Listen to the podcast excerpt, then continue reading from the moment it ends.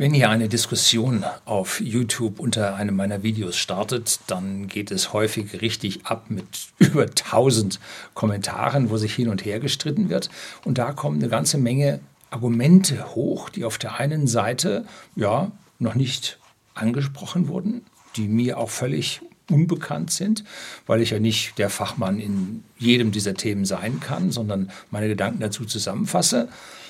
Und es gibt dann auch null Argumente, die einfach so blass dahergesagt werden, die dann ja man doch noch mal aufnehmen muss, um zu verdeutlichen, dass das halt null Argumente sind.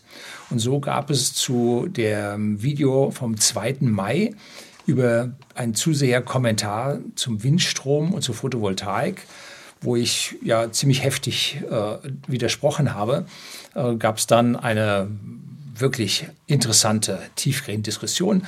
Und jemand hat einen Kommentar dort geschrieben und wurde blockiert. Und deshalb hat er sich das zum Anlass genommen, hat mir eine Mail geschrieben, die habe ich jetzt hier vorliegen, möchte ich im Einzelnen darauf eingehen, denn ich bin mir da keiner Schuld bewusst, dass ich diesen Kommentar gelöscht hätte. Da kann es sein, dass es ihn selber vielleicht äh, erwischt hat über irgendeinen Algorithmus von YouTube. Ja, Zensur ist heute allgegenwärtig.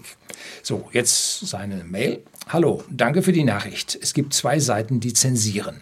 Eine Seite bin ich, wie sie das richtig ausführt. Also ich zensiere, wenn man mich, äh, ja, ich sag mal, ad hominem angreift, also nicht in der Sache, sondern in der Person. Ne? Dann Peng fliegt er raus, da habe ich gar keine Lust drauf, mich hier anpöbeln zu lassen. Die andere Seite ist aber, dass YouTube selber zensiert und aktuell wird ja wieder an den Algorithmen rumgestrickt, weil sich ja die Großwetterlage ändert und da muss man wieder an anderen Dingen äh, in der Zensur äh, fortschreiten. Wenn also jemand von Ihnen zensiert wird und das nicht möchte, wer will das schon, äh, bitte mir dann eine Mail an info.unterblog.de schicken, dann mit dem Namen in YouTube und dann schaue ich zu, ob der auf meiner Liste unrechtfertigt gelandet ist. Ansonsten war es YouTube. Ne? So ist es. So, jetzt also. Sehr geehrter Herr Lüning, seit mehr, seit mehr als, als fehlt. Seit mehr knapp drei Jahren habe ich Ihren Kanal abonniert und finde Ihre Beiträge fast immer sehenswert. Sie sind auch schon einmal auf einen Kommentar meinerseits mit einem Videobeitrag eingegangen. Vielen Dank dafür. Seit einigen Wochen sind meine Kommentare offenbar nicht mehr sichtbar. Deshalb hier mit dem Zensieren. Ich bin eigentlich gut erzogen und mir eines solchen Angriffs nicht bewusst. Sollte es dennoch dazu gekommen sein, bete ich um Entschuldigung. Sachlich gebe ich natürlich schon mal Kontra, sofern ideologiefreie, naturwissenschaftliche Fakten meinen Standpunkt stützen. Aber das muss man als YouTuber doch eigentlich aushalten können, oder? Natürlich. Natürlich. Kurzum, nachstehen nun per Mail mein Kommentar zu Ihrem Video vom 2.5. zu den regenerativen Energien mein Fachgebiet und meine Leidenschaft seit mehr als 20 Jahren. Mit besten Grüßen, Dr. J. Und jetzt kommt also dieser Kommentar. Bleiben Sie dran.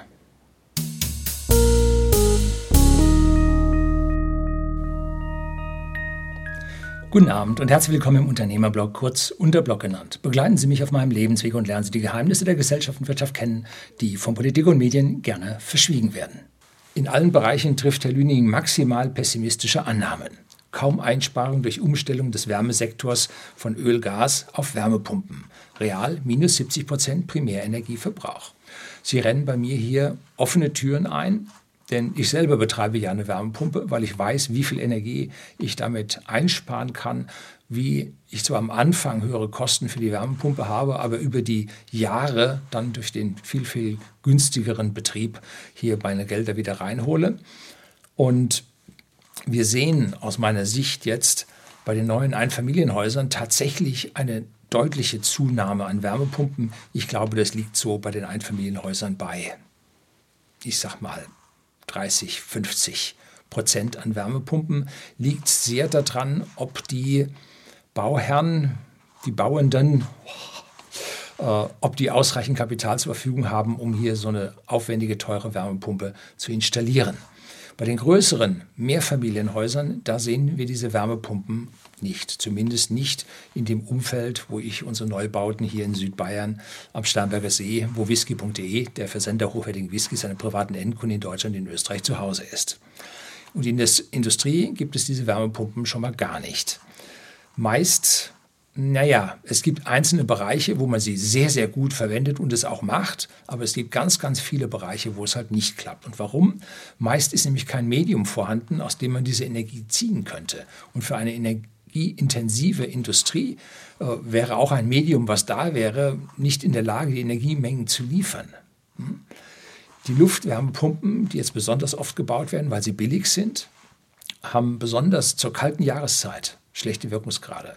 Wenn Sie eine Luftwärmepumpe haben, das heißt, Sie haben außen so einen Verdampfer stehen und betreiben den jetzt bei 0 Grad oder bei minus 5 Grad, dann kommt auf der anderen Seite hinten, wenn Sie die Wärme rausgezogen haben, kommt dann minus 5 oder minus 10 Grad an kalter Luft raus und dann fängt das Zeug an zu vereisen. Dann müssen Sie den Auftauzyklus fahren, geht wieder Energie drauf und vor allem die Wärmepumpen gehen vom elektrischen Prinzip oder vom physikalischen Prinzip laufen die immer schlechter, je kälter das Medium wird, aus dem man die Wärme rausziehen will, weil einfach die Differenz, die man die Energie anheben muss, einfach immer größer wird. Wenn Sie im Norden an der Küste wohnen, wo es ganz selten mal unter Null geht, äh, wo Sie immer so fünf bis sieben Grad haben, da läuft das alles ganz prima. Wenn Sie aber ein bisschen ins gebirgige oder ins hügelige Voralpenland oder auch in die deutschen Mittelgebirge kommen, wo es dann auch mal ein bisschen kühler wird, ein Grad pro 100 Meter Höhe weniger, äh, dann bringen diese Wärmepumpen an dieser Stelle vergleichsweise wenig. Und dieser Wirkungsgrad bringt dann nicht minus 70 Prozent Primärenergieverbrauch. Nee, tut er nicht. Und dann bedeutet ja ein Umstellen der Heizungsanlage einen Zeitrahmen von 20 Jahren. Und bis vor einem Jahr hat man ja noch hurtig auf Gas gesetzt und hat jedem sogar die Gasthermen in den Häusern noch subventioniert. Die müssen jetzt erstmal 20 Jahre laufen. Also hier zu sagen, ich würde einen 70-prozentigen Primärenergieverbrauchsreduktion hier unterschlagen, äh, trifft die Sache nicht, trifft meine Aussagen nur in keinster Weise, weil das, was Sie sagen, vielleicht in fünf oder zehn Jahren zu einem kleinen Prozent sich durchgesetzt haben wird und in 10 bis 20 Jahren äh, zu einem mittleren Prozentsatz durchgesetzt haben wird. Aber aktuell, zu der aktuellen Situation, trägt das gar nichts bei. Ne? Das ist ein Tropfen auf einen heißen Stein. So, dann keine Einsparung durch Umstellung des Verkehrssektors von Öl auf Elektro. Real minus 60 Prozent Primärenergieverbrauch. Exakt aus diesen Gründen fahre ich Elektroautos weil ich genau weiß, dass der Primärenergieverbrauch massiv geringer ist, dass der durchschnittliche Wirkungsgrad eines Verbrennungsmotors so bei, ich sag mal, 12, bei den Älteren, 12 Prozent bei den Älteren äh, und äh, 13, 14 Prozent bei den Ottomotoren und vielleicht 15 Prozent bei den Dieselmotoren oder 16 Prozent bei den Dieselmotoren beträgt.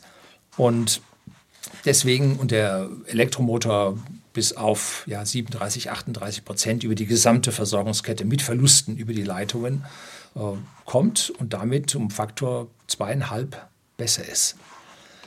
Aber die Erneuerung unserer Fahrzeugflotte benötigt sicherlich 20 bis 25 Jahre, weil es ja immer noch Neuzulassungen an Verbrennern gibt, und zwar mehr als an Elektrofahrzeugen. Das heißt, wir kriegen zwar einen gewissen Anteil an Elektrofahrzeugen rein, aber in den nächsten zehn Jahren ist da fast nichts zu spüren von. Ne? Jetzt geht es weiter. Ersatz entweder nur durch Wind oder nur durch Solar. Real ist ja ein Mix aus Solar, Wind, Biomasse und Wasserkraft. Natürlich gibt es einen Mix. Es muss immer einen Mix geben. Es gibt auch immer einen Mix und es macht auch Sinn, einen Mix zu haben. Aber meine Rechnungen bezogen sich ja auf eine kalte Dunkelflaute, wo es eben kein Solar, keinen Wind gibt. Und damit bleibt nur die Biomasse übrig und die Wasserkraft. Die Wasserkraft ist seit Jahrzehnten ausgebaut und ja, jeglicher Umweltschutz weigert sich gegen neue Wasserkraftwerke, die irgendwelche Flussläufe verändern. Und was wir holen können, sind einzelne Prozente, indem man irgendwann mal die Turbinen erneuert gegen neue Laufräder und neue Generatoren, die vielleicht noch ein halbes Prozent besser sind, weil Generatoren sind auch schon seit vielen, vielen Jahrzehnten am Ende der physikalischen Entwicklung angekommen. Es kann also nur wirklich um Biomasse und um Wasserkraft gehen.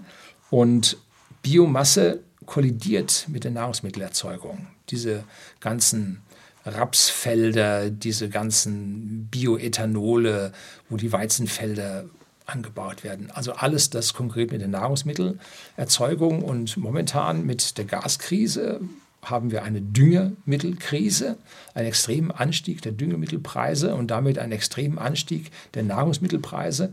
Und das wird, ja, wir im reichen Westen können uns das leisten, aber im, äh, ja, in der dritten Welt, da wird es ganz schön knapp werden und teurer werden. Und da sehe ich dann hungernd auf uns zukommen, sodass ich jegliche Energieerzeugung aus primärer Biomasse ablehne. Das sollte man bitte doch für Nahrungsmittel verwenden. Äh, Energieerzeugung aus sekundärer Biomasse, das heißt also beim Getreideanbau zum Beispiel aus dem Stroh. Das sehe ich als sinnvoll an, sollte man auf jeden Fall tun, um diese Energie nicht ungenutzt zu lassen. Aber das sind wieder minimale Mengen. Da, das kann nicht viel sein. Dann geht es weiter. Wirkungsgrad der Windkraft 18 Prozent. Real 24 Prozent an Land, 42 Prozent an See. Da habe ich dann nachgefragt um Quellen, denn ich persönlich habe andere Zahlen. Ich lasse mich gerne überzeugen und bin sehr pro Wind eingestellt, weil das ja Energie für Umme ist. Oder sagen wir mal so, man macht eine Investition und zieht dann Energie da raus, muss dafür aber jetzt nicht irgendwelche fossilen Stoffe verbrennen. Also hier kann man wirklich Ressourcen einsparen, indem man diese Windkraftwerke äh, baut und verwendet. Und ich persönlich finde die sogar sehr schön, im Gegensatz zu einem großen Teil der Bevölkerung, was den Ausbau an dieser Stelle natürlich massiv behindert. Hm. Wenn sich Mehrheiten dagegen finden, dann wird nicht gebaut werden. So ist unsere Demokratie. Die letzte Frustration, die ich in Sachen Windenergie bekommen habe, war ein Bericht von Offshore-Windkraftwerken, die ja weniger Ertrag lieferten als erwartet die Windkraftwerke auf See sind immer im Karree versetzt angeordnet und so, dass die vorherrschende Windrichtung möglichst viele von diesen Windkraftwerken trifft. Aber hat man mal mehrere Reihen hintereinander stehen, so hat man einmal die Luftseite, also davon, wo aus der Wind kommt, wo der Ertrag gut ist, und dann die Anlagen, die in der Lehseite der vorderen Reihen stehen, wo auf einmal der Ertrag niedriger wird. Ganz klar, wir entnehmen dem Wind Energie und zwar bauartbedingt technisch ungefähr sind es 28 Prozent. Die werden auch gut erreicht, allerdings nicht überschritten, weil das ist einfach eine physikalische Grenze von diesen Ertragflächen. Und diese Energie fehlt bei den hinteren Anlagen, sodass also der weitere Ausbau auf See zu immer niedrigeren Erträgen führt. Sodass ich mit den 42 Prozent auf See hier auch mental ein paar Probleme habe. Er hat dann später nochmal reagiert und hat, der Herr, der es geschrieben hat, und hat nochmal nachgelegt, sodass meine 18 Prozent an Land, bin ich geneigt, ihm zu seinen 24 Prozent an Land zu folgen, zu sagen, der, äh, der Ertrag ist gestiegen. Und zwar diese 24 Prozent bezieht sich immer auf Nennleistung der Anlage, auf tatsächlichen Ertrag dahinterher. Das heißt also, wir sind also von einem Fünftel jetzt auf ein Viertel Ertrag von der Nennleistung gekommen. Dann geht es bei ihm weiter. Kein technologischer Fortschritt, optimierte Rotorblätter, doppelt so effiziente Solarzellen, spottbillige eisenbasierte Batterien. Bei den Windkraftanlagen sind wir schon seit Jahrzehnten am theoretischen Ende angekommen. Die optimierten Rotorblätter sind optimiert. Warum sage ich das so einfach? Nun, ich bin Diplom-Ingenieur für Luft- und Raumfahrttechnik und wir haben Profile im Windkanal schon gerechnet vor 40 Jahren. Und wenn man sich heutzutage Segelflugzeuge ansieht, die Weltmeisterschaften fliegen und, und, und, dann sind von einer Generation Flugzeug zur nächsten Generation Flugzeug vielleicht noch ein Prozent, zwei Prozent an Vorteilen zu holen. Wir sind in den Steigerungen ganz oben angekommen. Und auch bei den schnellen Flugzeugen, bei den Jets, da kämpfen wir um jedes Prozent und im Luftwiderstand haben wir alles erreicht, was zu erreichen war. Momentan geht es auf die Triebwerke und so ein Windkraftwerk hat ja an der Innen- oder an den Bereichen dicht an der Narbe geringe Windgeschwindigkeiten, wo also Ansätze von Segelflugzeugen gemacht werden im Profil und weiter außen bewegen sich die Flächen schon sehr, sehr schnell, wo wir es nun mit hohen Geschwindigkeiten wie bei Jets zu tun hat, haben. Und auch dort haben wir die entsprechende Optimierung aus dem Flugzeugbau. Also an den Rotorblättern ist nun gar nichts zu machen. Die Solarzellen sind tatsächlich besser geworden. Ähm, lassen Sie mich noch ein Wort zu den Windkraftwerken sagen. Wir holen aus Windkraftwerken neuerdings mehr an Energie heraus, weil wir sie höher bauen. Wir haben im Prinzip einen Windverlauf auf der Erdoberfläche. Wir haben eine Reibung der Luft an der Erdoberfläche. Deswegen haben wir hier unten geringe Windgeschwindigkeiten. Je weiter wir hochgehen, haben wir höhere Windgeschwindigkeiten, weil der Einfluss der Grenzschicht am Boden der, mit der Höhe ganz massiv abnimmt. Und je höher wir jetzt die Windkraftwerke nach oben bauen können, jetzt habe ich in Schweden, habe ich letztes Jahr Windkraftanlage mit 200 Metern Höhe mir angeschaut. Und da kommen wir jetzt oben nochmal 50 Meter oben raus. Bislang waren sie so 150 Meter hoch, vor zehn Jahren waren sie noch 100 Meter hoch. Kommen wir weiter oben raus und da ist die Windgeschwindigkeit im Schnitt höher und das dürfte zu höheren durchschnittlichen Erträgen führen. Aber wir haben relativ wenig ausgewiesene Plätze für neue Windkraftanlagen und die Proteste dagegen, wie gesagt, sind sehr, sehr hoch, sodass wir hier bestehende Anlagen umrüsten müssten. Und da müssen dann die Fundamente raus und neue Fundamente rein. Und die Anlagen sind zum großen Teil noch nicht abgeschrieben, sodass wir hier also sicherlich noch eine Zeit von zehn Jahren aussitzen müssen, bis sich hier ein Bau von äh, größeren Windkraftanlagen an den bestehenden Standorten dann rentieren wird. Solarzellen werden tatsächlich besser. Auch ich habe meine Solarzellen in meinem privaten Haus aufgerüstet, habe ich die Anlage erweitert und zwar mit Anlagen, mit Zellen, mit Modulen, die 50 Prozent mehr Ertrag bringen als die, die ich vorher verbaut hatte. Und auch bei whisky.de, im Versender hochwertigen Whiskys an privaten Endkunden in Deutschland und in Österreich, haben wir eine Solaranlage. Aber dort haben wir halt die alten Module drauf weiterhin installiert.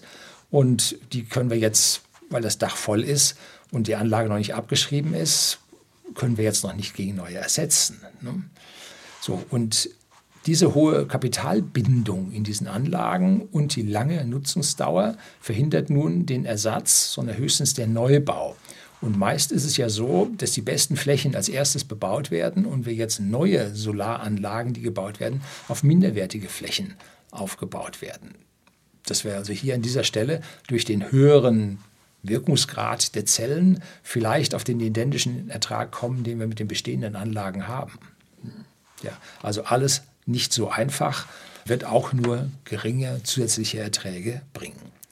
Dann geht es weiter. Kein Effizienzgewinn, keine verbesserte Dämmung von Altbauten und auch sonst kein Einsparpotenzial. Nun, da haben Sie recht, das Einsparpotenzial habe ich nicht genannt, weil mittlerweile sind sich ja die Fachleute einig, dass unser Stromverbrauch steigen wird und nicht sinken wird. Hat aber auch die Gründe, dass wir mehr zu Wärmepumpen tendieren, dass wir mehr zu Elektroautos tendieren, dass also hier der Strombedarf an dieser Stelle tatsächlich steigt, aber der Primärenergiebedarf sollte an dieser Stelle sinken. Bei der langen Nutzung von Gebäuden dauert es aber auch hier mehrere Jahrzehnte, bis sich solche Anlagen Anlagen, solche Umbauten und Dämmungen durchsetzen. Und da gibt es tatsächlich ein Einsparpotenzial. Mit etwas Glück äh, können wir da in zehn Jahren dann doch ein Stück weit sehen. So, und jetzt geht es bei ihm weiter langsam zum Ende. Und dennoch ist die Grundannahme meines Erachtens richtig. Ohne Energieimporte, Wasserstoff, synthetische Kraftstoffe wird der Primärenergiebedarf Deutschlands nicht CO2-neutral zu decken sein. Hm. Und genau dieser Ersatz kann nicht funktionieren. Da steht die Physik dagegen. Wie ich das im Video damals schon gesagt habe, um den Energiespeicher Wasserstoff zu nutzen, braucht man den dreifachen Primärenergieeinsatz. Bei E-Fuels wird es sogar der fünffache Primärenergieeinsatz, weil die Umwandlung von elektrischer Energie in chemische Bindungen und von chemischen Bindungen wieder in elektrische Energie mit dem Kanonischen Wirkungsgrad versehen ist und der liegt halt nun mal so niedrig. Und der ist physikalisch nicht zu erhöhen. Und dieser dreifache Primärenergieeinsatz für Wasserstoff und der fünffache Primärenergieeinsatz für E-Fuels machen die, erledigen die Sache von ganz alleine. Wir müssen dabei ganz klar sehen, da gibt es einen schönen Vortrag vom IFO-Institut, dass von der gesamten Investitionstätigkeit in Deutschland nur 12 Prozent vom Staat ausgeführt werden und 88 Prozent von der privaten Industrie oder von, dem, von der Industrie und den privaten Bürgern. Das heißt, das Gros der Investitionen in diese energetisch positiven Maßnahmen wird privat erfolgen. Und da muss es sich rechnen. Beim Staat muss sich das nicht rechnen. Die machen Schulden und dann geht es. Und der Staat möchte jetzt von 12 auf 15 Prozent die Sache erhöhen, aber dennoch bleibt der Anteil des Staates sehr, sehr klein. Und er kann nicht die gesamte Investitionstätigkeit subventionieren, weil wie viel Schulden will er noch machen? Ne? Dann kommt das System viel schneller zu am Ende. Haben Sie sich schon mal die Preise von Wasserstoff von der Tankstelle angesehen?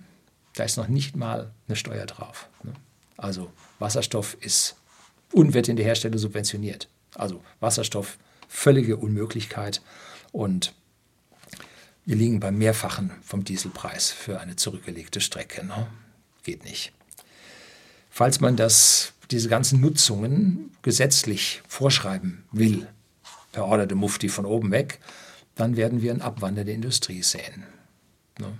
Wir haben es heute schon bei einigen Industriezweigen, zum Beispiel Verpackungsherstellung oder auch Kleidungsherstellung, äh, Trigema, haben wir jetzt schon gehört, wie sich deren Energiepreise vervielfacht haben und dass sie einfach so pro Monat mit einer halben oder einer ganzen Million mehr Energiepreise einfach nicht zurechtkommen.